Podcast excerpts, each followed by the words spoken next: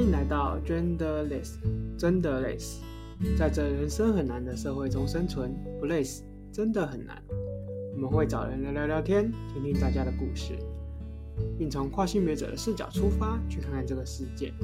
分享、讨论彼此的观点，有说有笑，有声有泪，度过充实的时光。欢迎来加入我们一起聊天吧。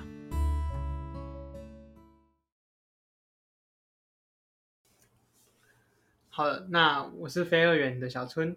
Hello，大家好，我是假装文青的跨女 K，就是换小春来听我聊聊我的牢骚。哈，其实就是今天主要会来讲一下我自己的故事。那，嗯，我觉得对我来说，我呃，目前啦，就是我对我自己的性别认同是女生这样，然后我自己出生的指定性别是男生，那当前证件性别也是男生。然后，呃，性倾向则是女生，只是我现在还不太确定自己是，就是，呃，只要是心理女都可以，还是原生只限定是，就是呃，出生指定性别为女性这样的一个状况。这个部分其实我自己还在探索当中。然后，呃，我算是一个年纪很老的在学的大学生。那我对于创作的领域，其实嗯，一直以来都还蛮喜欢的啦。然后平时就是跟大家一样，会看一下 YouTube，只是很多时候都会看一些美妆的 YT 这样，然后会写一些呃自己喜欢的小说，类似这样。需要我带你去探索探索吗？就是探索一下自己到底是不是只喜欢一般的生理女性呢，还是其实呃跨也可以呢？嗯，我觉得，嗯，有机会的话，但现在应该还不到时候，我这样觉得啦。我觉得 BDSN 是一个蛮不错的尝试呢。但我我目前好像对 BDSM 这种东西其实没有太感兴趣。哦，对啊，好好，不勉强，不勉强。对，那你怎么会想要当主持人呢？其实，嗯，就一个。我觉得在一个跨性别者的角色里面，他其实就是里面有各种不一样对自己呃有各种不同性别认同的人，就像小春，他可能一开始呃觉得自己可能是跨女，然后后来是非二元，对吧？对对对。那那可能的话呢，就是其实，在每一个人对于自己性别认同的角色上，他可能不只是。哎，我是男性、女性，或者是跨性别，它其实还有更多种选择。那我觉得自己既然就是也是一名跨性别者，那也会同样想要更加理解，就是哎，是不是有更多不一样的声音，然后也是需要被听见的。然后对，那另外一方面就是想当主持人，当然就是因为小春啦，小春就是。也拉我过来，那我觉得自己刚好时间上面也可以配合，所以就嗯，就投入了这个 genderless 的这个 podcast 这样。对，那对你来说，什么是跨性别者呢？对于我来说，嗯，这是一个蛮好的问题。其实我觉得跨性别者就是只要是任何你。认为你跟你自己的呃出生指定性别是不一样的状态的人，就可以是跨性别的。但我我不太确定是不是有一些像更广泛，就比如说他可能在探索的阶段，他可能对自己的出生指定性别是有还在探索阶段。那我可能也可以觉得，就是在探索阶段，或者是他觉得，哎，自己不应该被性别所定义这样的人，其实我觉得都应该是在跨性别的范围里面啦。对，但我不知道，也许还有其他跨性别不同的跨性别领域。对，嗯，以我的角度来看，我都会选最松散的。就是，对啊，我其实也会觉得选最松散，但我觉得我我讲的可能不是最松散，那可能还有在更松散的。对，那可能就是因为也是我自己会想要来这个 podcast 的原因，就是理解更多不同对于跨性别者的一些知识嘛，算是补充自己在呃在在这个在这个领域上的一些认识吧，我觉得。嗯，对我来说，我觉得一种在玩文字游戏的感觉。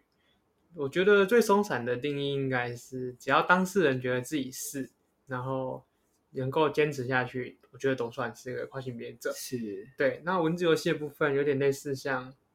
呃，推荐一部剧叫做《公司的那个你的孩子不是你的孩子》，有没有在玩文字游戏呢？哦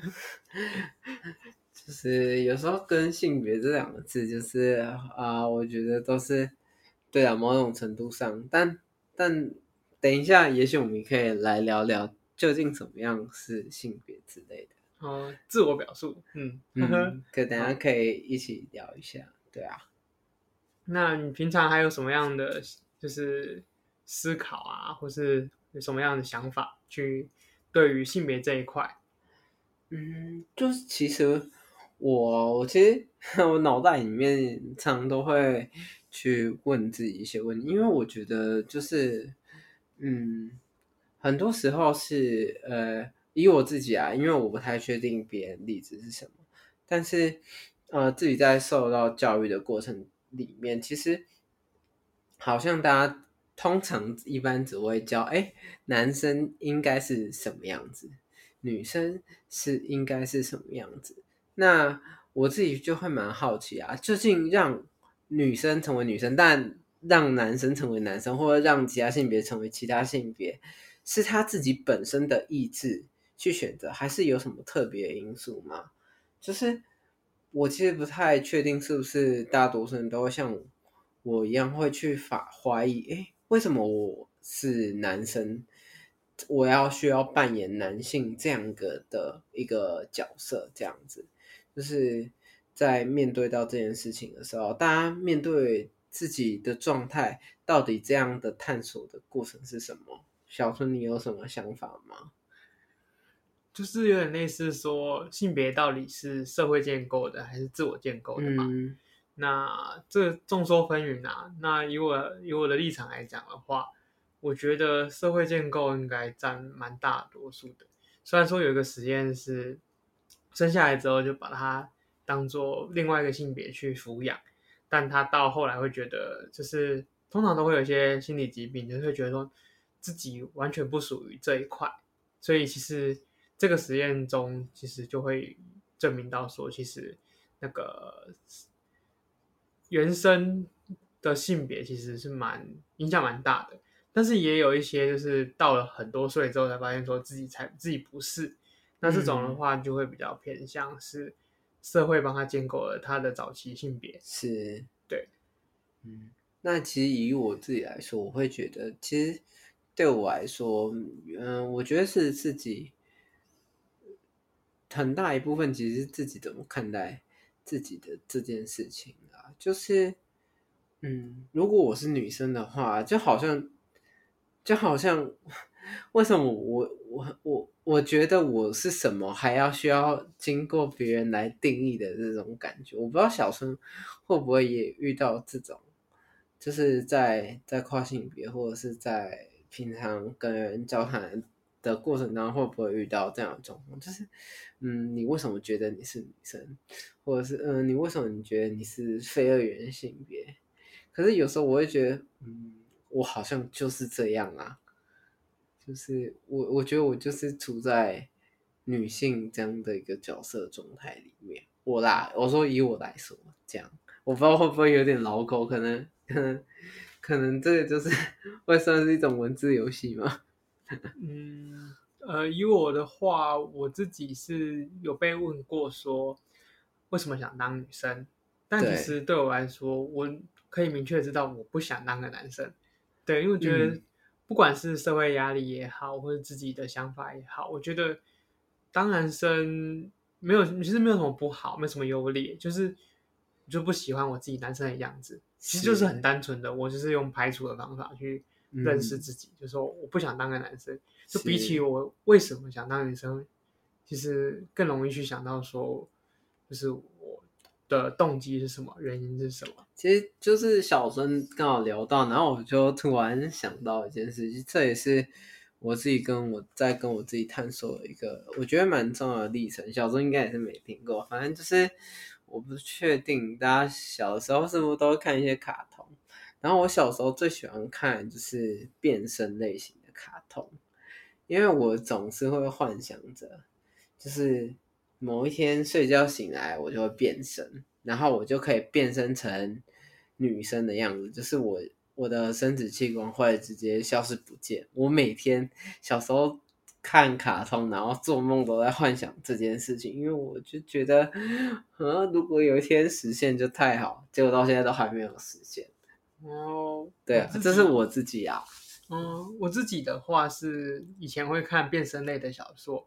虽然说都很就是天马行空，但就也是会想象说会不会隔天起床就变了，或是会不会有人就是强迫做了手术让我变呢？就各种其他的那种就是幻想。对，就是小时候就会处在一种。就是什么都感觉都很有可能发生，搞不好就真的让自己顺心如意的，然后去做这个改变，对不对？但忽然间觉得，哦，小时候好傻好天真，不过这样也不错啦。就是，可是我觉得都还蛮棒，那是一个自己跟自己探索的过程。对，原来如此。那对你来说，你觉得跨女跟原生女的区别是什么？其实我觉得，其实很多问题都没有答案，然后这也都是我一直在。思考方式，那我会觉得，就心理状态来说，其实两个应该是接近的，可，但是呢，就最主要的区别就是他们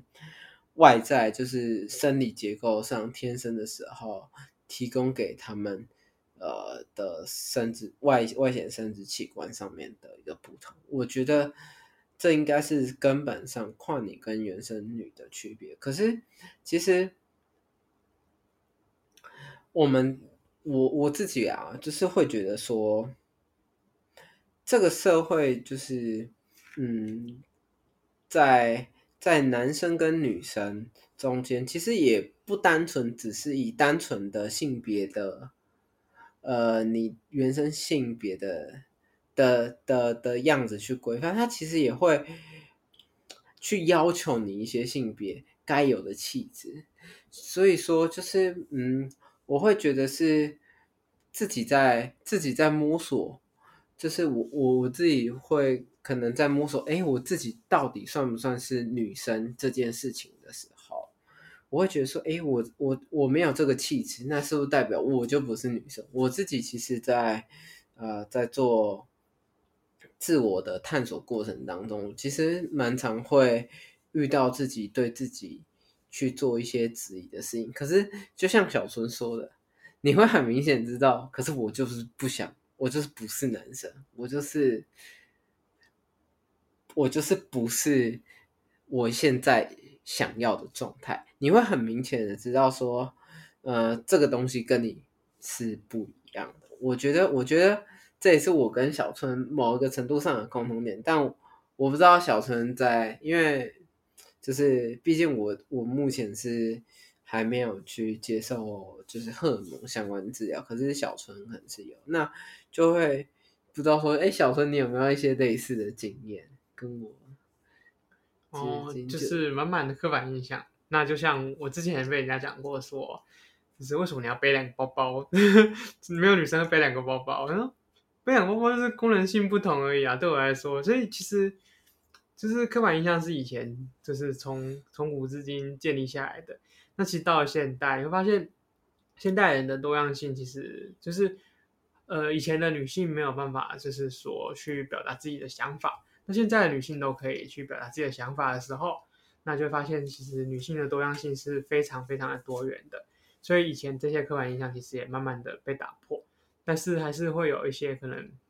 跟我们有一点年龄就是差异的，可能差个。五到十岁的人，他们还是受了一些就是刻板印象的限制，或是其实大多数的大众们其实也是在这个框架之下在生活。就例如说刚刚提到的，为什么女生背了两个包包，或者是说呃女性该穿内衣啊，或者是一些就是很多不是很多，就是一些女权的倡议的这些人，他们在倡议的一些事情。那对我来说，就。进入一个非二元状态之后，我觉得我就是有一些就是我觉得我自己是符合的，我就会想去符合它。但因为那刚好跟自己符合，所以做起来就是不会对自己来说会有负担，会觉得这不是我自己。嗯、所以就是从各种各种的，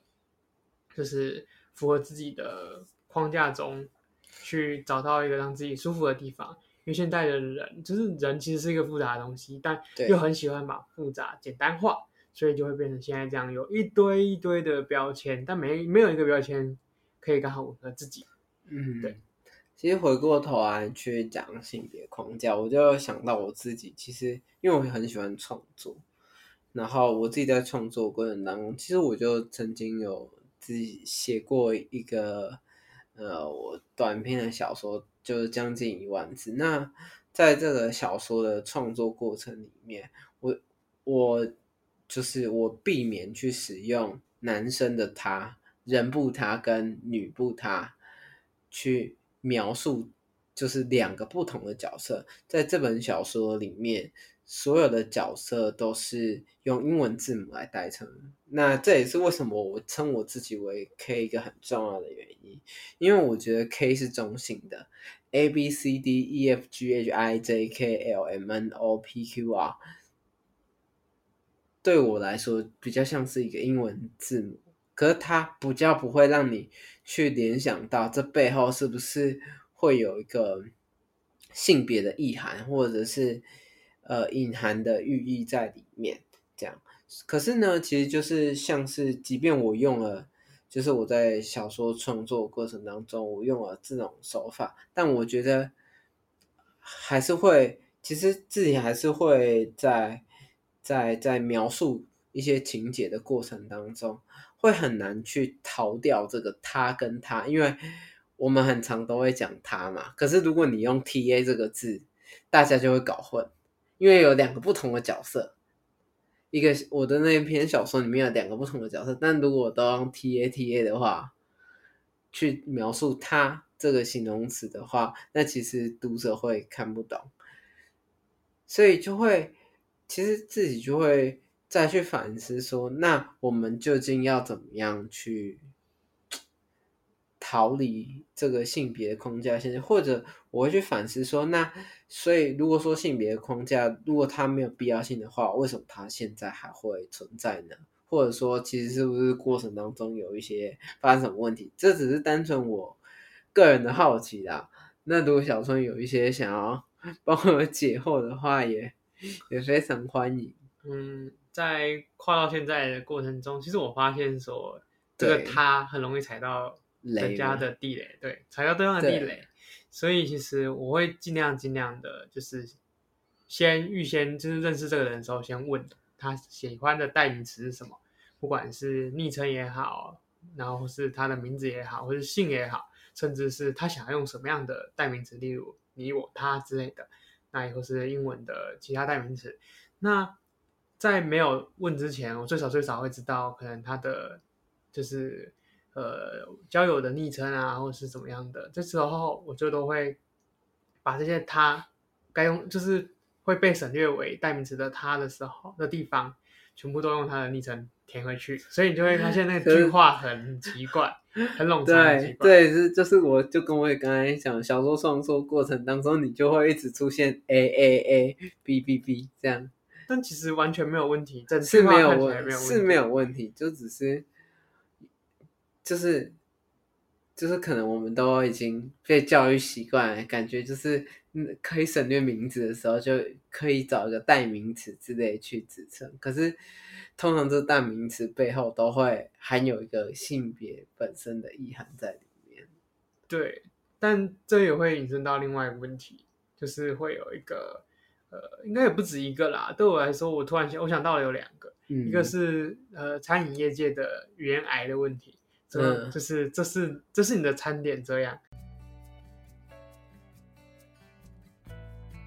如果喜欢我们分享的，欢迎追踪 IG 以获得最新的消息。如有余力，则可填写表单一起上节目。关于节目的资讯呢，都放在下方的资讯栏当中哦。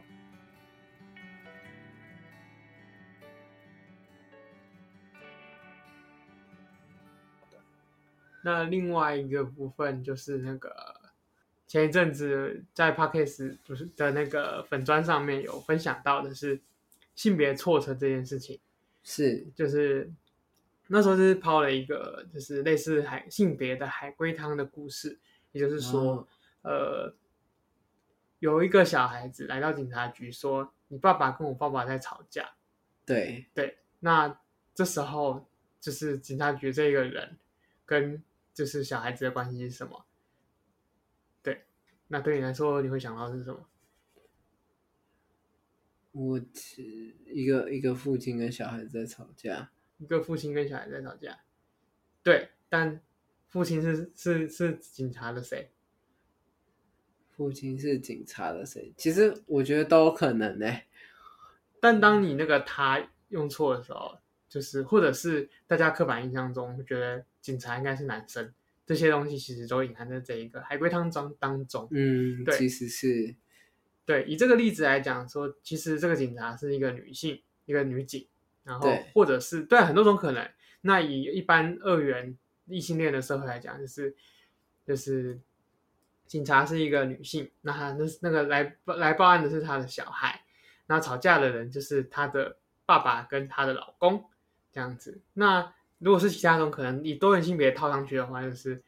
他们可能是就是。他的伴侣跟他的爸爸在吵架，这样子，就是，嗯、然后小孩是可能领养的还是干嘛的，就是各种可能性都有。对对，但是我们往往就是会受到一些原生的框架去束缚。可是就像小纯讲，我觉得，嗯，性别的框架其实本身有时候我觉得没有所谓对错这件事情啦，它。它可以让我们就是在某些社会当社会当中，其实是可以诶更快速的去应对某些事情，但我觉得它不应该是一个绝对的准则，嗯、就是它其实是需要有一个弹性的空间，你可以遵守这个性别框架，当然你也可以不需要去 follow 这个框架，可是这个框架存在只是让觉得需要这个框架的人可以去更快速的去。呃，找到他们的归属啊，或者是一些其他可能在社会上的生存。可是我觉得同同样的，另外一方面，他们也会就是也是也是需要去学习。那呃，有一些人他可能是不希望有这个性别框架的。那这些人他们的声音跟需求又是什么？这样我觉得啦，这是我我自己的想法。就像前一阵子就有在讨论说。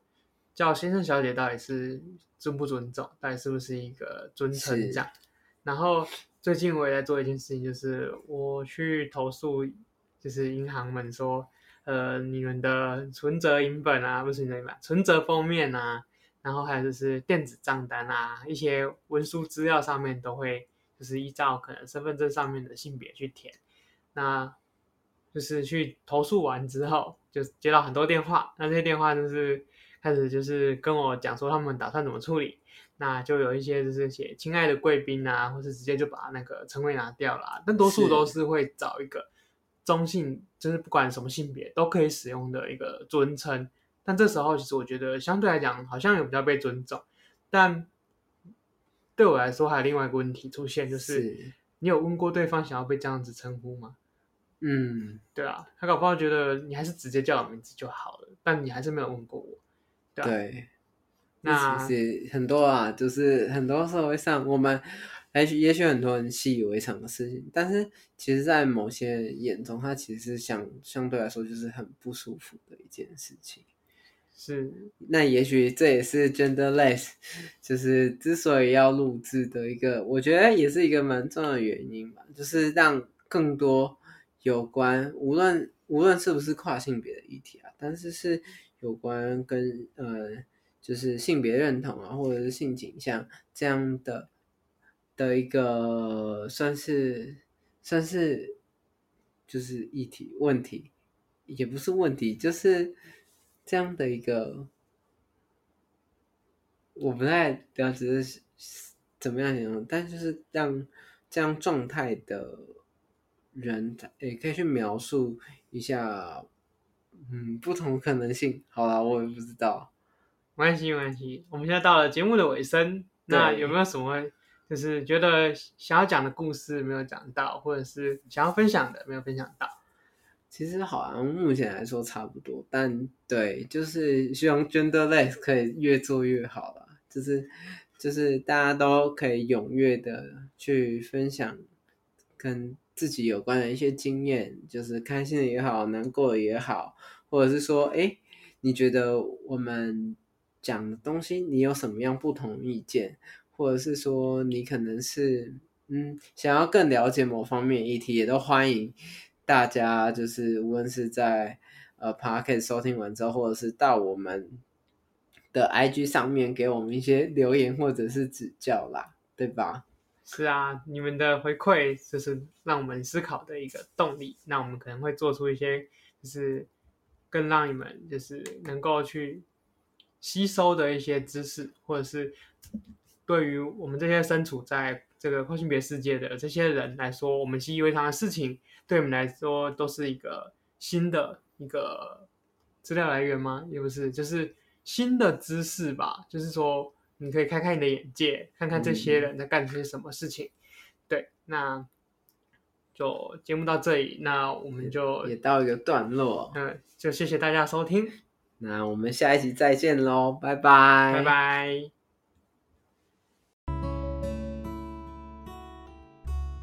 以上言论仅代表个人立场，不代表特定族群或特定他人，请大家以开放的心去听听故事，保持该有的礼貌。圈的历史提供一个多元的发声平台，目前持续征求有兴趣上节目的来宾。若遇到表单关闭，表示目前未开放新的来宾报名。若有持续关注我们，并且有兴趣聊聊聊天，也欢迎填写表单。我们视情况开放第二季的节目录制哦。